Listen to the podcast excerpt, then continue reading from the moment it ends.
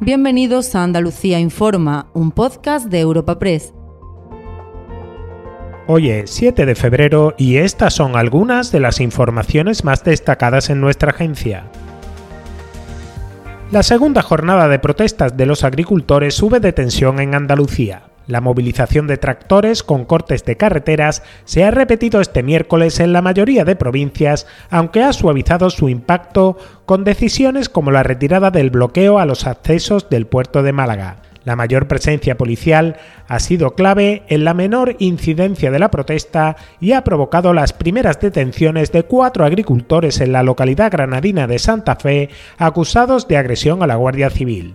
El delegado del gobierno, Pedro Fernández, advierte de que las fuerzas de seguridad serán contundentes para exigir el cumplimiento de la ley. Respetamos las reivindicaciones que los manifestantes entienden que, son las que legítimamente pueden eh, pedir, pero también les solicitamos que mantengan una actitud de, respeto a la legalidad vigente que exige una autorización para llevar a cabo estas manifestaciones. Por lo tanto, vamos a ser contundentes en el cumplimiento de la ley, vamos a llevar a cabo, lógicamente, esas identificaciones.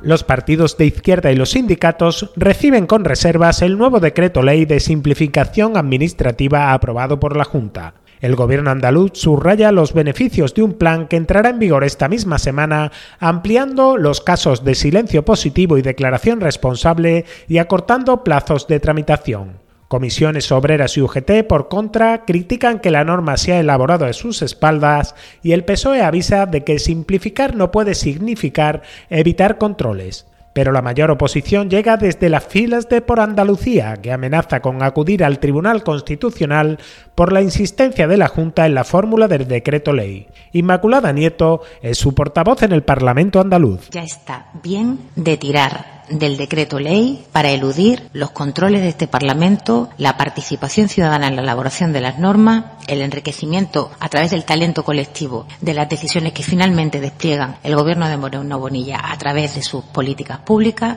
ya está bien de atribuirle urgente y extraordinaria necesidad, ya está bien de tirar de ese chicle, hoy para subirme el sueldo, mañana para quitar controles y pasado para lo que se me ocurra.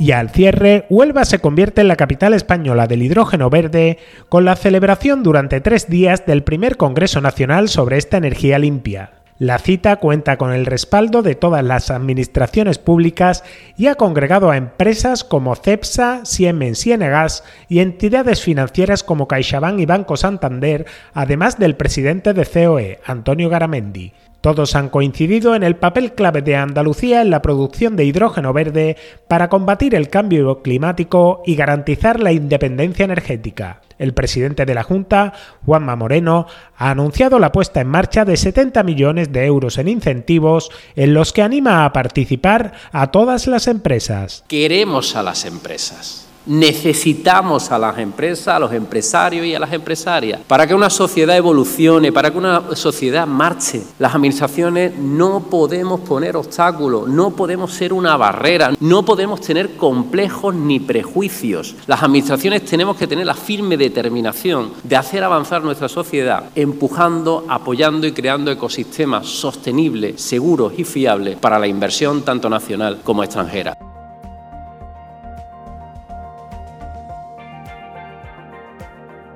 Recuerda que puedes encontrar estas y otras muchas noticias en la sección Andalucía en nuestra web europapress.es.